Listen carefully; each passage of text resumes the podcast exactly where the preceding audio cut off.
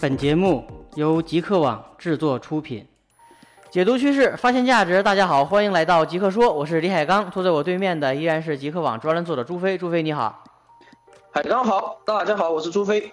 朱飞啊，上期内容我们聊了余额宝的虚假繁荣以及虚假繁荣背后的真实原因。通过分析呢，我们知道啊，这个余额宝由于存在先天的缺陷，它的收益率下滑是一个必然的趋势。经过数月的连续下滑呀。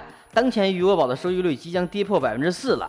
不过呢，作为宝宝类基金的带头大哥，为了挽救危局，余额宝适时的启动了重塑计划，希望呢通过重新定义余额宝，改变被动的局面。可以说，余额宝的一系列新动作，给持续下行的余额宝以及宝宝类基金注入了一针强心剂。我们今天呢，就详细的聊一聊，在宝类基金市场持续下滑、影响力持续下降。以及银行为代表的这个传统金融机构互联网化不断深入的大背景下，这个余额宝自打强心剂是帮助余额宝走出困境呢，还是加速它的泡沫的破灭？这个话题不太好讲啊。对这个话题，我想先套用一下英国批判现实主义小说家狄更斯的一句名言啊，可以说是一个非常好的话题，同时也是一个非常坏的话题。好嘛，就是说这个话题它直接关键，给人要一语道破天机的感觉。坏嘛，这个话题啊，无论你怎么讲都是错的，就无论你从哪个角度去解读，只要发生，必然招致骂声一片。你你这是在鼓励我多讲呢，还是在吓唬我，叫我不要多讲呢？不过没关系啊，我们每期的内容都是争议很大的啊，挨网友骂，遭受质疑，早就习惯了啊。不是有句话吗？穿别人的鞋，走自己的路，让他们找去吧。好，好，好，那咱们言归正传。啊，要说到余额宝的重塑之路啊，咱们还得回顾一下余额宝它为什么要重塑。这一点在上期节目中我们有所分析，这里我简单回顾一下啊，主要有三点。第一啊，余额宝它自身的货基本质哈，或自身一个特点，决定了它的高收益啊是不可持续的，规模扩张。必将遭遇瓶颈，所以说这一点说余额宝它是必须急需找到一个新的增长点。第二点来说啊，它背后的天弘基金啊，它的一个收入结构是一个畸形的结构，这决定了它的抗风险的能力啊相对较弱，在内外压力的持续增加的情况下啊，它急需转型。第三一点嘛，就是这个宝类基金啊数量猛增，市场竞争加剧，再加上银行它这个封锁力度啊。逐步加大，所以宝类基金在市场中是逐渐趋于平淡。余额宝它作为一个带头大哥啊，它急需竭尽所能的拓展多样化的理财需求和各式各样的这个金融理财服务啊，也就是说要开拓一些新的玩法，通过创新来拨出一条出路啊。没错啊，这个余额宝正在积极的寻找新的突破点，这个呢，也他也给出了一个可能的新的方向，也就是用他自己的话说。余额宝的核心不是理财，而是支付。哈 不愧带头大哥哈，这个余额宝，他的嗅觉啊，比其他宝类基金要灵敏多了，对市场的趋势把握啊，还是很精准的。他的动作比其他宝类基金更快，手法其实也很更超前。我们可以看到啊，当其他宝宝们呐还在痛苦的纠结啊，这个。根本不可能有大改观的收益啊！还在这个比较，我收益比你高一点点、一点点那么一点的时候哈，余额宝它已经开始考虑如何就说改头换面，就是玩玩转这个资金了啊。其实余额宝它发行了这个运行一周年的数据报告啊，从它披露的一些信息显示啊，余额宝它围绕新消费市场的场景的一个开辟啊，我觉得将成为余额宝下一阶段产品创新的重头戏。为什么要这么做啊？报告中也有一些啊简要的说明啊，我归纳起来，核心主要有五点。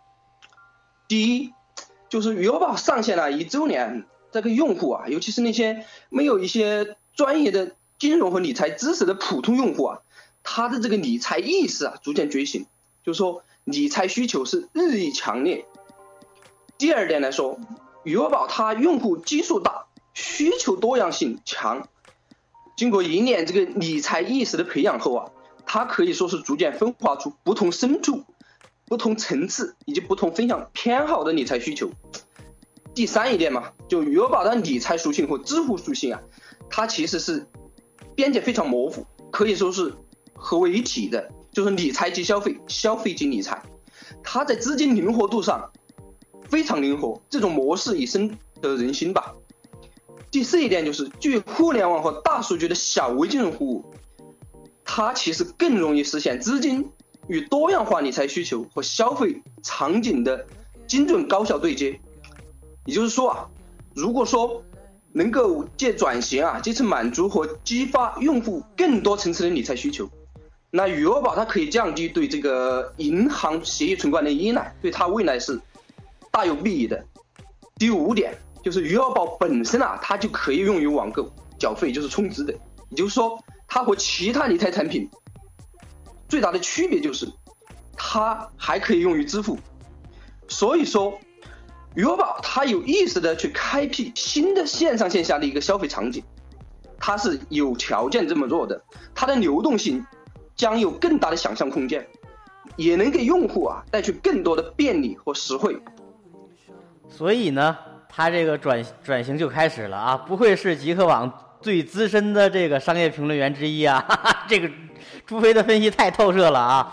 滔滔不绝，一下子就给我 摆出了五个 五个比较重要的这个关键点在这儿。对于你分析的这五点呢，我呢其实是非常认同的啊！由此看来，这个余额宝的转型啊，与其说是重塑，不如说是升级。怎么讲呢？他这个从理财到支付，不难看出啊，这个余额宝是想。将它的这个理财属性和消费属性同时强化，那么呢，这个同时强化的最高境界就是用户通过余额宝可以完成所有传统金融机构完成的所有的事儿。怎么讲呢？就是说，在余额宝覆盖消费场景足够多、足够精的情况下，余余额宝和支付宝它俩这个一联合，就能够全面的取代银行，这个的威力还是挺大的。是啊，如果余额宝这个梦想成真啊，威力可真不可小觑啊。不过，余额宝的新玩法才被提到这个战略高度啊，未来能做到什么程度啊？我觉得还要且看且行呐。毕竟啊，银行它是不好惹的。对啊，银行肯定是不好惹的啊。这个不过呢，这个任何的突破性进展啊，都不是随随便便就能成功的。余额宝未来的路呢，也必然会遇到很多挑战。尤其是在国内外媒体开始大力唱衰的情况下啊，不过呢，这并不是说这个余额宝就肯定没戏了啊。从余额宝过去取得成绩来看，余额宝团队的底子还是很厉害的，未来能做出超出我们想象的大事也不是没有可能。呃，可以看到，为了改变人们对余额宝的固有认识，减速余额宝这个收益持续下滑这个败局，这个。余额宝可以说已经开始慢慢的积蓄力量，并且有一些大动作放出了。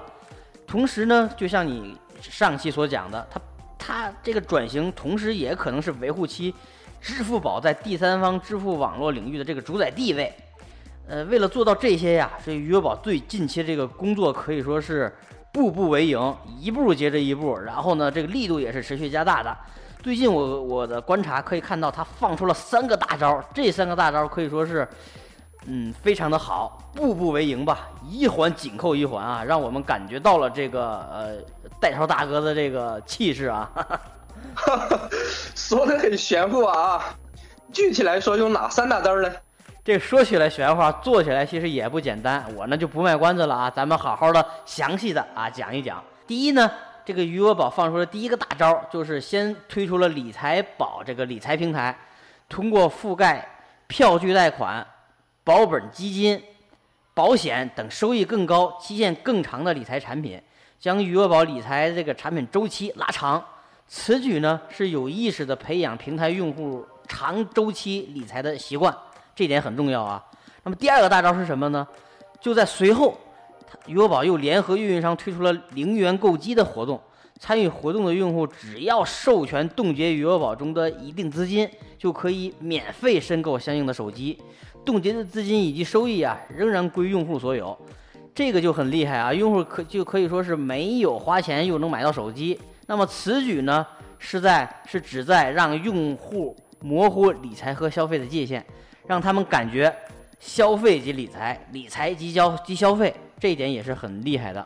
那么第三第三大招呢，就是在上面的基础上，这个余额宝逐步扩大试水这个大额的期限更长的理财支付产产品，比如旅游、汽车，甚至是买房等等啊。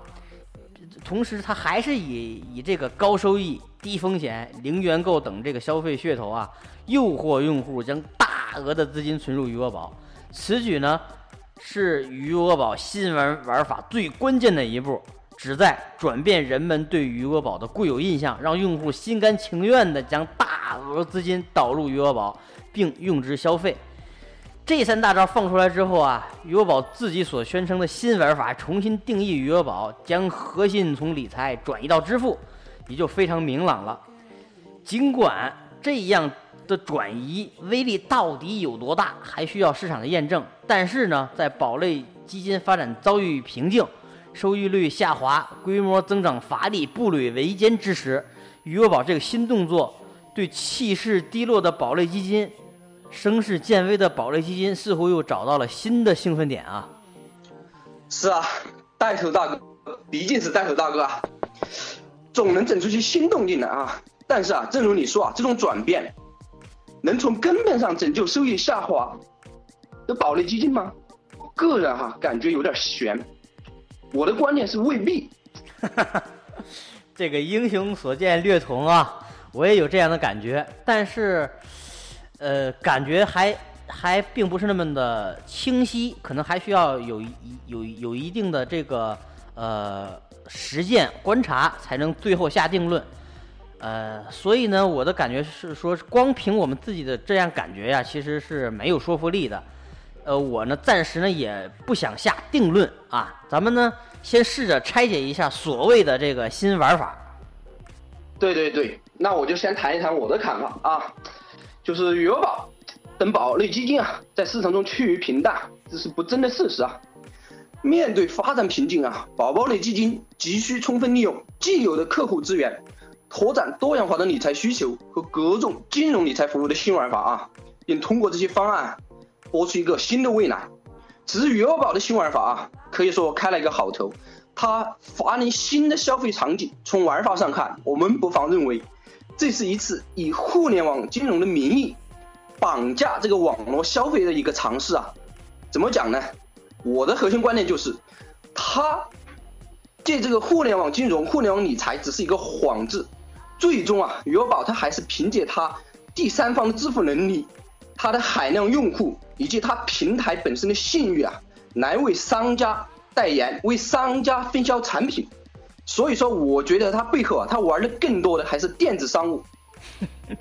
你的你的意思是说，这个余额宝是在挂羊头卖狗肉吗？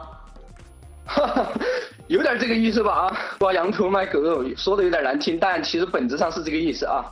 我觉得阿里之所以这么做啊，它背后是有深层次原因的，他想竭尽所能的绑定用户和商家，和他们深度的搞在一起啊，其实是为了维护这个支付宝它第三方的一个支付地位，牢不可破。嗯，你这么一说呢，还真有这种可能。近段时间来啊，这个市场先后传出这个银联和中国邮储进军在线支付的消息。表明了银行系正在向互联网系的第三方支付机构发起冲击，收回支付这一个理应应该属于传统金融机构，尤其是银行啊，他们的这个控制权。随着以银行为代表的传统金融机构互联网化这个程度的深这个持续增加呀。呃，银行电子支付系统会逐步的具备支付宝等第三方支付的所有功能，也会陆陆续的推出类似余额宝类的这个理财产品。这样一来呢，其他第三方支付在市场中的作用和优势会不断的被弱化，最后呢可能变得无关紧要。这个对余额宝的冲击还是非常大的。因此，我的感觉，如果余额宝的新玩法与第三方支付地位结合起来看，你的观点就可能就有更大的现实意义了。孺子可教也，那是自然啊！天天和中国这个最具影响力的商业专栏作者之一极客网非常强的这个商业评论员在一起啊，功力不长都不行啊！哎，得了得了，又开始给我戴高帽了，赶紧打住啊！我我可不吃这一套。我怕你了。不过呢，你所讲的是余额宝的新玩法的目的啊，并且呢，只是你自己的猜测，也是一种可能。切入点我感觉有点偏，没说到点子上。想挑事儿啊？你这节奏。哼，我今天就是想挑战你啊。没关系，咱话说回来啊，这个余额宝的新玩法的核心呢，是以冻结余额宝资金替换现金支付，啊，以此为基础衍生出预定类、分期付款类、赊购类、零元购类等消费场景。冻结余额宝的资金之后，用户继续享受冻结资金的收益。在交易完成之前，如果用户改变主意，可以随时的取消冻结，啊，结束交易。这个呢，就是让给这个用户非常大的这个灵活性了。采用冻结余额宝资金进行支付这种模式呢，对于用户来说，交易决策这个更灵活啊，周期更长，同时呢，购物的资金的理财收益不受损失。对于余额宝来说，可以将冻结的资金融入它的金融服务平台，通过相应的服务，比如说它这个小额贷款、为期盈利。对于产品方来说，可以增加一个销售渠道。借这个余额宝的流量增加销量，这个好像是一个非常好的三赢三赢的这个局面啊。但是呢，这个事实上这种模式并不是什么大的创新，也并不新鲜。从本质上看，这种模式叫赊销，也就是信用销售的一种。这种模式呢，早在春秋战国时期就已经初步形成了啊。所以呢，在这种模式的基础上，看似三赢的局面，实际上也存在一定的风险。看来啊，你对这个元宝的新玩法研究很深入嘛，就联系古往今来的一些经验啊。你这是继续再讲一讲，他这个为什么说三看似三赢的局面，实际上存在风险呢？嗯，你这语气不对啊，你是反讽我吗？没有没有没有，你继续。具体说来啊，这个赊销呢，实际上刚才我讲了，是以信用为基础的一种销售方式，卖方与买方签订这个购货合同后。卖这个卖方让买方先拿走货物，而买方呢，实际上就是按照协议在规定的日期内分期付款。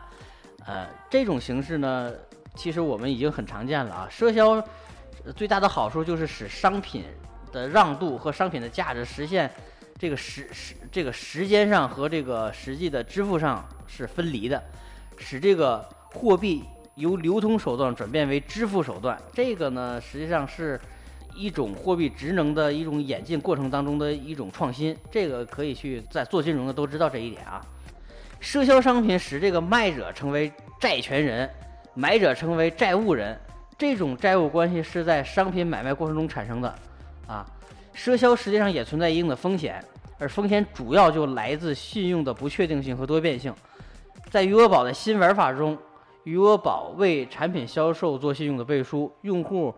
在未支付现金的情况下拿到产品，这个看似是挺好的一种方式啊。不过呢，羊毛出在羊身上，产品方不拿钱肯定是不会出产品的。因此呢，我们可以可以呃非常肯定的这个判断，余额宝肯定是先需要垫付货款的。呃，当然啊，也可能是一部分定金。交易完成之后及资金冻结期结束后再结全款。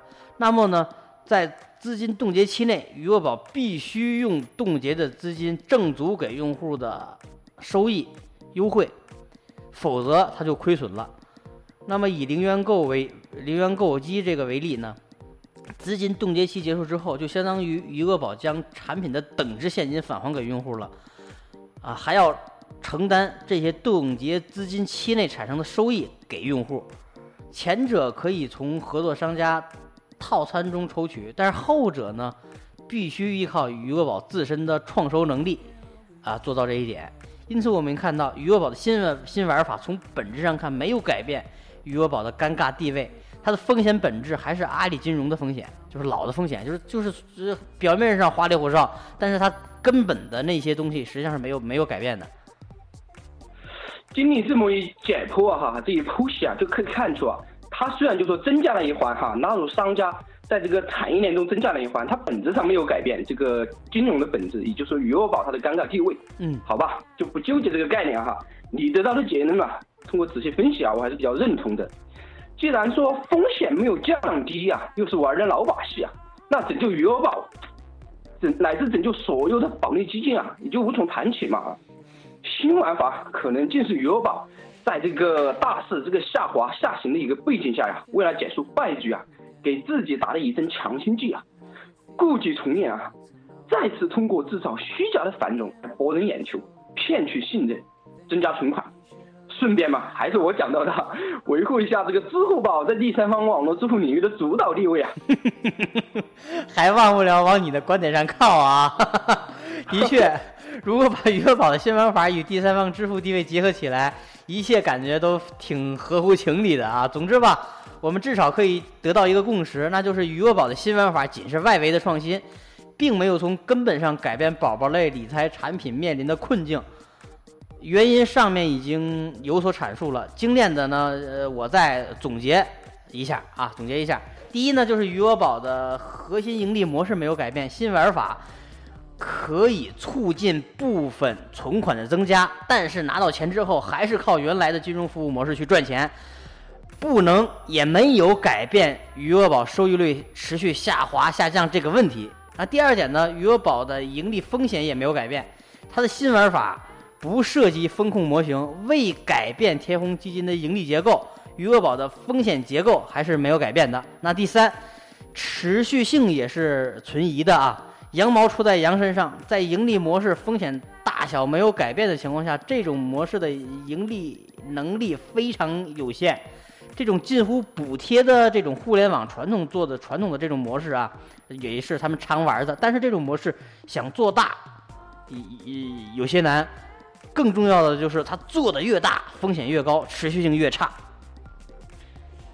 是啊，你这精当的这个总结啊，的确讲出了这些问题啊。我们上面讨论这么多，其实就这么几点。不过你这又是直戳人家的肺管子，啊，我估计啊，你又要挨骂了。习惯了啊，我是不怕的啊。还是那句话，穿别人的鞋，走自己的路，让他们找去吧。话再说回来啊，通过上面的讨论，我们清晰的看到余额宝高收益这个骗局刚刚被识破，余额宝又马上上马了新玩法，以冻结余额宝资金替代现金支付，同样是以这个高收益啊低风险为噱头啊，但是这种模式的持续性仍然存在非常大的不确定不确定性，所谓的新玩法很可能又是余额宝一手策划短期高收益的这个骗局。当然啊，这个骗局是打引号的啊，不要误会，只是只是说它这个是短期的啊，背后真正的动机很可能是减速余额宝的败局，同时呢，同时呢，我再支持一下你啊，同时维护它支付宝在第三方支付领域的这个主导地位，在宝类基金市场影响力持续下滑啊，以银行为代表的传统金融机构互联网化不断深入的大背景下。余额宝制造虚假繁荣，自打强心剂，可能难免为局，只会加速泡沫的破灭。看来你是要一条路跑到黑呀，拉都拉不回来。不过现在下这个结论啊，我也要说为时尚早。怎么讲呢？余额宝它其实还有另外一个非常大的优势，那就是明星，就是明星手下。余额宝它一出生啊，就站在了一个道德的制高点。他借普惠金融啊这个大旗啊，向传统银行宣战，短期内就聚集了大量的追随者。可以看到，在短短数月内啊，余额宝它的用户数就过亿，它总体资金规模就突破千亿。当前啊，即便这个收益率啊即将跌破百分之四，但仍有大批忠实的追随者在围绕这个余额宝周围。所以说啊，只要收益率啊不低于银行，我觉得余额宝。它还会有很多人继续追随它的，只要用户不散，余额宝它仍有翻盘的可能，新玩法也有落地的一个可能。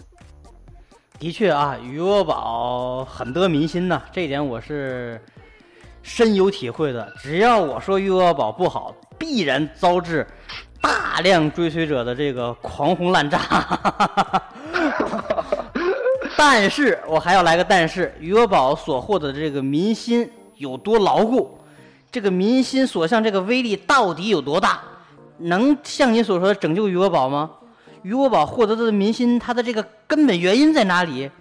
不可动摇吗？传统银行不能把这个呃民心所向这个势头颠覆吗？让民心重新回到银行这个方面来吗？对于这些问题啊，其实值得我们非常好好的、深入的去再讲一讲。这些话题呢，我想我们下期再好好的去详细的分析分析。啊，我们今天的内容就到这里。李海刚、朱飞在极客说为您解读趋势，发现价值。我们下期再见。感谢大家收听，再见。更多精彩内容可登录极客网官方网站，我们的网址为三 w 点 fromgeek.com，w w w 点 f r o m g e e k 点 c o m。我们的官方微信公众号为李海刚的全拼下划线 c o m l i h a i g a n g 下划线 c o m。